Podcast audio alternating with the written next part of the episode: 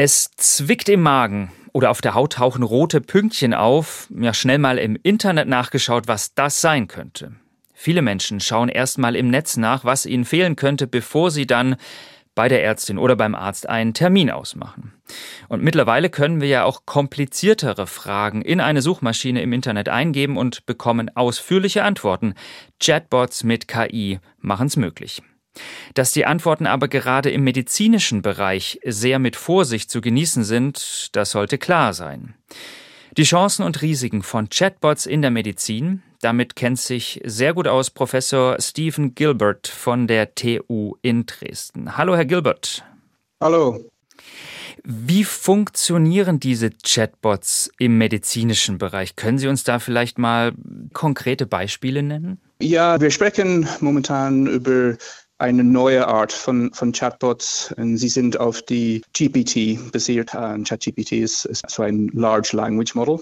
Ganz viele Chatbots sind gebaut, basiert auf diesem Modell. Und in den letzten sechs Monaten ähm, ist es eine neue Generation von ungeprüften und nicht zugelassenen medizinischen Chatbots auf den Markt gekommen. Die meisten dieser Chatbots werden von kleinen US-amerikanischen Unternehmen entwickelt die keine oder nur begrenzte Erfahrung in der, der Medizin haben. Äh, keiner dieser Chatbots werden getestet oder zugelassen. Sie entwickeln sich sehr schnell und unkontrolliert. Und es gibt keine Sicherheitsvorkehrungen ähm, für die Bürger. Ein bemerkenswertes Beispiel ist ein Chatbot, das heißt Dr. Gupta, der kein echter Arzt ist, äh, kein Doktor, sondern ein nicht geprüfter GPT-basierter Chatbot. Und in diese Chatbots könnte ich dann äh, eine medizinische Frage eingeben. Ich habe den und den Hautausschlag. Was könnte das denn sein? Und der Chatbot spuckt mir dann eine mögliche Diagnose aus oder wie funktioniert das? Exakt. Man kann jede Frage ähm, fragen und ähm, man wird immer eine Antwort auskommen. Und wenn man fragt, natürlich einen echt, echten Arzt, ein Arzt wird normalerweise ganz viele Nachfragen geben. Ähm, wie lange ist das und kann ich das sehen? Mhm. Diese Chatbots wird immer eine Antwort geben ohne viele Fragen, fast keine Fragen. Und das ist kein Risiko. Ähm, sie geben so eine sehr plausible Antwort ohne gute Begründung. Okay, also die Antwort klingt für mich vielleicht sehr plausibel und logisch, aber ein, äh, eine Ärztin würde dann nochmal spezifisch nachfragen, um die Diagnose vielleicht sicherer stellen zu können, die dieser Jetbot dann wahrscheinlich, ja, einfach nicht so sicherstellen kann, weil er diese Nachfragen nicht stellt und weil er eben ein Chatbot ist und kein Arzt. Aber was sind denn dann die Vorteile gegenüber einer normalen Suchmaschine? Sie haben bis jetzt wahrscheinlich nicht viele Vorteile. Viele Firmen sind auf den Markt gekommen mit dieser Idee. Man kann zum Beispiel in manchen von diesen Chatbots viele von die Blutbefunde eingeben, aber es ist total unbekannt, wie viele von diesen Informationen es wirklich benutzt in die Chatbots selbst. So man könnte ganz viele relevante Informationen reingeben, ohne zu wissen, dass es wirklich am Ende macht einen Unterschied für die Diagnose gegeben von diesen Chatbots.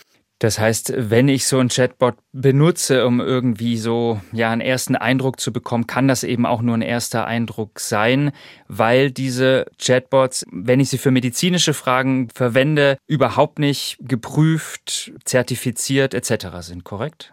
Diese Chatbots sollte ähm, auf jeden Fall in Europa und auch in den USA zertifiziert. Aber momentan ist es eine Welle von Aktivitäten in diesem Bereich von Chatbots. Und bis jetzt die USA-Behörde hat keine Aktion gemacht, die Regelung in den Akt zu bringen. Okay, das heißt, da gibt es überhaupt gar keine Bestrebungen, dass da irgendwie so eine Art Zertifizierung oder eine, eine prüfende Stelle eingeschaltet wird. Das heißt, alles, was mir JetGPT ausspuckt, auch im medizinischen Bereich, ist sehr mit Vorsicht zu genießen dann. Wenn ein Chatbot hat einen direkt medizinischen Zweck, so das ist entwickelt von ähm, einer Firma, das ist ein medizinisches Gerät und es sollte durch einen Prüfprozess gehen und ähm, zertifiziert in den USA und auch in Europa. Und bis jetzt das ist nicht gemacht und das ist das Hauptproblem momentan. Wissen Sie denn, ob sowas geplant ist in Europa oder auch in Deutschland? Die Gesetz ist ganz klar in Deutschland und auch in Europa. Es ist illegal, so ein Chatbot auf den Markt zu bringen, ohne Zulassung. Das Problem ist, dass diese Chatbots sind auf Websites basiert und hauptsächlich in den USA. Das heißt, solange die Chatbots in diesem medizinischen Bereich nicht geprüft, nicht zertifiziert, nicht zugelassen sind, kann ich als Patient, als, als Nutzer nur so einen ersten Hinweis bekommen, sollte auf jeden Fall dann aber einen Termin bei meiner Hausärztin machen, um das mal richtig abklären zu lassen. So, ich würde empfehlen, kein Chatbot zu benutzen, das nicht zertifiziert ist. Man kann zertifizierte Apps benutzen in Europa. Das sind getestet und sind sicher für, für diesen Zweck. Und diese Apps geben auch Beweis, wann man sollte mit einer Art sprechen über okay. für mehr Informationen. Ein Problem, wenn man benutzt ChatGPT, ist, dass man bekommt keine Informationen darüber. Und man könnte auch sehr, sehr falsche Informationen bekommen. Sie sind nicht zertifiziert, sie sind nicht geprüft, nicht getestet. Die Antworten ändern sich über Zeit. Man kann die gleichen mhm. Fragen zweimal nacheinander stellen und andere Antworten bekommen. Also ich habe jetzt mitgenommen, ich sollte Chat, GPT und Co. besser nicht für Fragen im medizinischen Bereich nutzen, sondern eher na, in anderen Themenfeldern. Und für medizinische Fragen zertifizierte Produkte wie bestimmte Apps nutzen und dann vielleicht lieber mit meiner Hausärztin nochmal sprechen. Sagt Professor Stephen Gilbert von der TU Dresden. Ich habe mit ihm über Chatbots in der Medizin gesprochen. Herzlichen Dank, Herr Gilbert. Ciao. Tschüss.